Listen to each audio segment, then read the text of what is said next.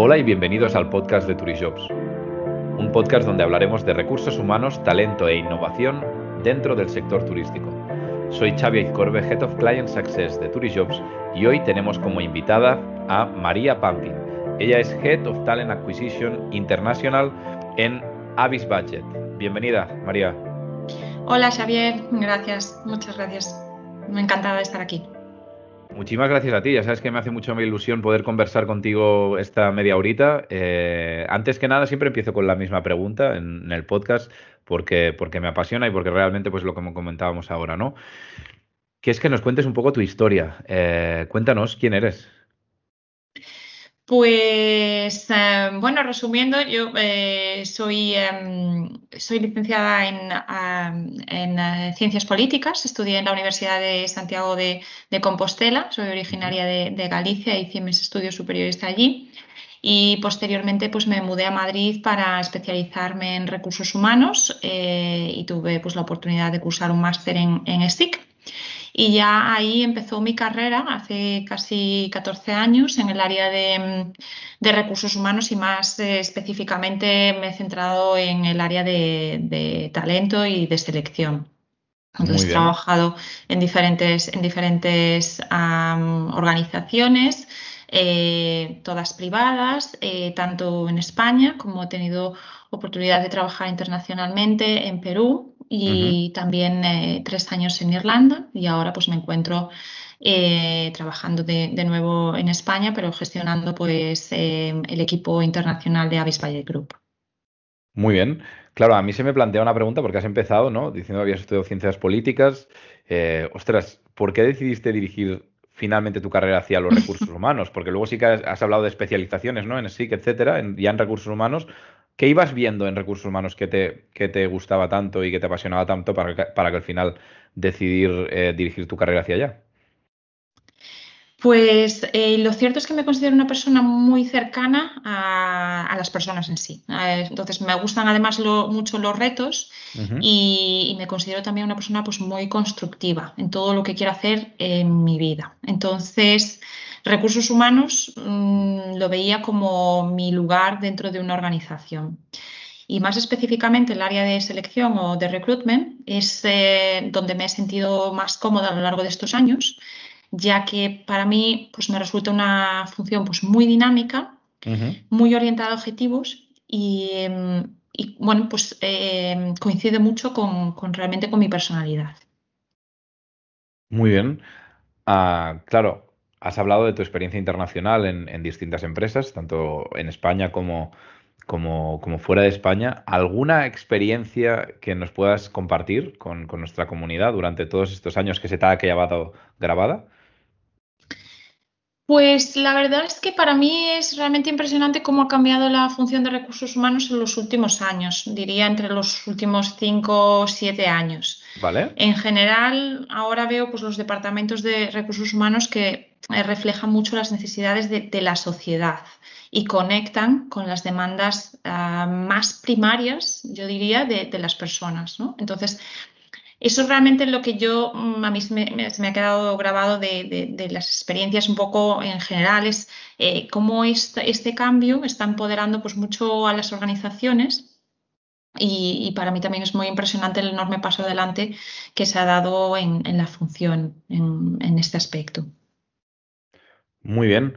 Claro, hablabas de este empoderamiento. ¿Cuál crees que, que es el mayor papel de un departamento de recursos humanos en una empresa, por ejemplo, como, como Avis?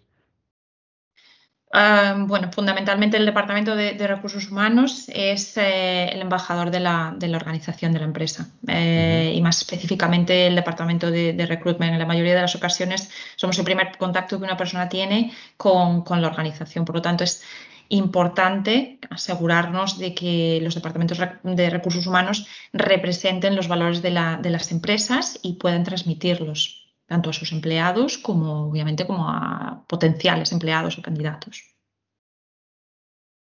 Perfecto, has hablado de, abanderar, ¿no? de, valores, eh, etcétera. Es decir, para ti, ¿cómo debe ser un buen líder dentro de este departamento de recursos humanos? Pues un bueno, una buena líder ah, en cualquier puesto, yo diría que la integridad es clave. Y bueno, y obviamente aparte de todas las habilidades técnicas, una persona que lidere recursos humanos debe ser accesible. Los empleados y las empleadas deben tener a alguien que se preocupe y que se ocupe de sus eh, problemas, podemos decirlo, ¿no? de, alguien que, escuche sus preocupaciones y que aporte soluciones. Además, eh, pues es fundamental tener una gran capacidad de comunicación. Em, debe ser capaz de expresarse de una forma muy precisa y muy eficaz em, con, los empleados y bueno, con la organización en, su totalidad. Muy bien. Eh, la verdad es que me gustaría volver un poco a lo que hablábamos, eh, es decir, has hablado de valores, de, ser los abanderados, ¿no? Este departamento de recursos humanos em, de una empresa. ¿Cómo describirías en tu caso la cultura de Avis Budget, la cultura organizacional? Bueno, nuestro lema es We Try Harder y la filosofía We Try Harder forma parte del ADN de Avis Budget Group. Somos conscientes de nuestras eh, limitaciones, pero siempre nos esforzamos más para, tener, eh, para estar en la vanguardia de la innovación y ser el número uno en nuestro sector. Y siempre con honestidad y transparencia. Entonces, hacemos honor a, nuestro lema We Try Harder porque siempre nos esforzamos al máximo en cada uno de nuestros servicios y proyectos. Además, eh, bueno, somos una empresa global. Eh, Avis España es propiedad de Avis Valle Group, es una de las principales compañías de alquileres de coche del mundo. Bueno, las, marcas Avis y Valle juntas tienen más de 11.000 oficinas de alquiler aproximadamente en 180 pues, países. O sea que nuestra oferta es valorada en todas las partes eh, del mundo pues, por su calidad, por sus servicios innovadores, eh, eficientes y, personalizados. un punto que a mí me gusta mucho resaltar de, Avis es la cultura de la escucha activa, eh, tanto a los empleados como a los clientes al y también yo diría al mercado, porque para proporcionar la mejor alternativa de movilidad a través de la información, eh, y, bueno, con los servicios que, ofrecemos que están adaptados a las necesidades de, los clientes, necesitamos escuchar, ¿no? Necesitamos escuchar qué, necesita, qué se necesita de nosotros. Y por último, un punto que considero que también es, clave y fundamental en, nuestra cultura es el trabajo en equipo. Aquí, eh, bueno, siempre se buscan oportunidades de colaboración que mejoran la experiencia general del usuario. Y como empresa, eh, Avis eh, sabe que, bueno, pues el alquiler de coches es solo una parte de la experiencia del viaje pero em, por lo que eh, mantiene relaciones desde hace tiempo pues, con otros proveedores de viajes para ofrecer también una experiencia pues, como más conectada, por así decirlo. Ok, perfecto. claro, aquí, cómo no, eh, hablamos siempre, y como hemos, como hemos dicho, de talento, hablamos de innovación y luego también de retos, ¿no? Es decir, en vuestro caso y desde tu punto de vista, ¿cuál crees que puede ser uno de los mayores desafíos para el sector turístico en los próximos meses? En España, em, el sector turístico se ha visto muy afectado, por, mm, obviamente, por las restricciones de movilidad y, sin duda, eso también ha tenido pues, su efecto en el sector del alquiler de coches. La pandemia del coronavirus, pues bueno, ha acelerado un cambio en el comportamiento también de los consumidores, que buscan soluciones eh, de transporte pues, que sean seguras, eh, flexibles y de confianza bueno, pues en estos tiempos un poco pues sin precedentes, ¿no? Aunque sigue habiendo incertidumbre en el sector de los viajes y, la apertura dependerá de cómo evolucione la pandemia, eh, pues entendemos que, la gente querrá viajar con, mayor con la mayor seguridad posible. Y también la digitalización será clave para todas las empresas turísticas. Esos son dos, dos puntos fundamentales. Y por nuestra parte, bueno, Avis sigue evolucionando en línea con, bueno, pues con toda la parte de los cambios tecnológicos, poniendo la digitalización en el centro de su innovación para ampliar sus, servicios y, bueno, y hacer que la experiencia de, alquiler sea lo más fluida posible. Por ejemplo, pues ofreciendo toda la parte de digital check-in y funciones mejoradas a través de, de las aplicaciones de Avis App. Muy bien. Perfecto. A partir de aquí, claro, eh, entramos en, como tú bien decías, ¿no? en la parte de, la digitalización. Eh, has hablado también en, en su momento de, cómo desde el departamento, sobre todo de recruitment, ¿no? sois la cara más visible, sois la primera, el primer contacto con la empresa. Desde tu punto de vista, es decir, ¿qué consejo darías a un estudiante, da igual la carrera que esté estudiando, pero que quiera dedicarse o le gustaría y se plantee eh, formar parte del sector turístico? bueno, el sector del turismo, pues obviamente, como hemos comentado, se ha visto muy afectado por el, por el COVID, pero eh, sin embargo, yo soy ah, realmente muy positiva y creo que, que renacerá con más fuerza incluso que antes. Por ello, mm, mi, consejo para cualquier estudiante eh, que se quiera dedicar al turismo es que, bueno, primero que se preparen para un futuro lleno de oportunidades y, en el que deben estar pues muy, eh, muy atentos fundamentalmente a toda la parte de soft skills, porque realmente las soft skills marcan la diferencia. Es importante comunicarse con asertividad, ser eh, capaz de, trabajar en equipo eh, y liderar, y liderar cambios, ser, ser innovador, innovadora. También es fundamental, bajo mi punto de vista, una mentalidad digital. Eh, no solamente hay que estar preparado para, para, utilizar los sistemas digitales, sino también para pensar de la forma digital. No solamente como usuario, sino como, como, también un poco como creador en ese aspecto. Y un punto que siempre es fundamental en el área de turismo es eh, la parte de los idiomas. Ah, bueno, el inglés es imprescindible, pero ahora mismo ya podemos decir que no es suficiente. Aparecer un tercer eh, idioma es, ya clave. Estoy totalmente de acuerdo. De hecho, eh, coincidimos porque yo doy una ponencia ¿no? en muchísimas escuelas que, que, voy repitiendo y que la voy puliendo a medida que voy adquiriendo este feedback por vuestra parte, ¿no? que para mí es fundamental. Luego, eh, me gustaría también que imaginemos, ¿no? Una persona que está escuchando quizás nuestro podcast antes de ir a una entrevista, ¿no? Eh, y, le gustaría escuchar, pues, tres consejos por tu parte. ¿Qué, qué, consejos le darías para ir a esa entrevista? Pues em, mis principales consejos eh, son, son, realmente muy básicos, están al alcance de, de, todo el mundo. Siempre, el primero es siempre ir bien preparado, preparada. una entrevista es una reunión, si se consigue el puesto, pues la persona irá a reuniones constantemente. Entonces, es necesario mostrar al entrevistador cómo puede estar preparado para cualquier tipo de reuniones. Hoy es eh, muy fácil prepararse para una para la entrevista. Todo el mundo tiene smartphones, puede acceder a mm, las páginas web, todas las empresas están, eh, tienen eh, bueno, pues información online sobre lo que hacen. O sea, es una parte fundamental. Eh, después es muy importante la confianza eh, en uno mismo eh, y pensar realmente en mostrar también ah, una actitud positiva. Em, y, bueno, y eso se muestra fundamentalmente con los ejemplos de superación. No, eh, no, eh, tengo conocimientos específicos de una parte, pero eh, sí puedo hacerlo o mostrarse en ese aspecto positivo ante ello.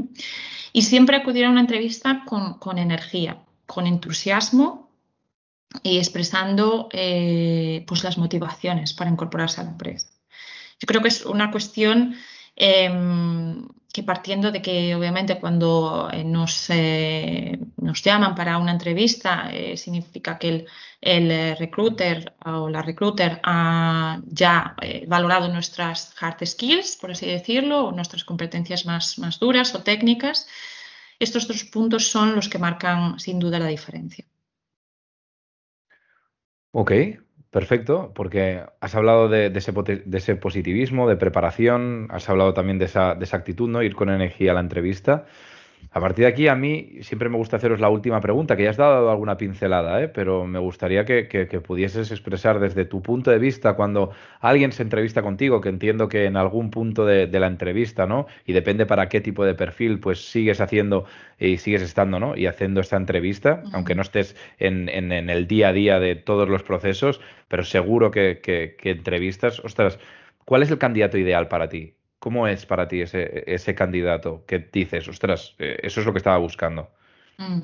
Sí, eh, bueno, como, como un poco he mencionado anteriormente, las habilidades blandas son fundamentales ahora mismo. O sea, un, candidato o una candidata con, con, pasión, con motivación, con eh, espíritu, yo diría, ganador, que puede aportar datos eh, indicadores eh, sobre su experiencia previa, ejemplos, eh, también una, cuestión de, datos relevantes sobre lo que ha hecho anteriormente y sobre su rendimiento, y que también pueda mostrar humildad y, eh, esté abierto o abierta a aprender.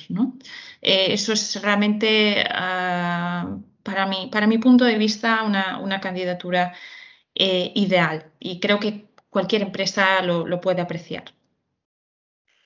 Estoy de acuerdo, estoy de acuerdo y además muchas veces lo hemos, lo hemos comentado, ¿no? Que, que va una entrevista eh, en muchísimos casos, y a mí me ha pasado también, sobre todo al, inicio, vas como un poco como si fuese un juicio, ¿no? Y realmente no, no, no, lo es. O sea, eh, no es un juicio, es un, digamos, como has dicho tú, es una reunión, es un momento en el que tiene que haber una conversación, que luego entraremos en, en qué tipo de entrevista, entrevistadores o entrevistados, ¿no? Pero sí que es importante ir eh, con la actitud también de aprender. Es decir, tanto si nos cojan como si no, eh, debemos sacar conclusiones y debemos sacar, eh, digamos, situaciones de las que aprender de esa entrevista, de, ese proceso y, de cómo nos queremos presentar eh, y vamos mejorando cada vez más nuestra marca personal a medida que, que, vamos realizando entrevistas, ¿no? Es un proceso también, es un work in progress. No sé cómo lo ves esto. Sí, absolutamente.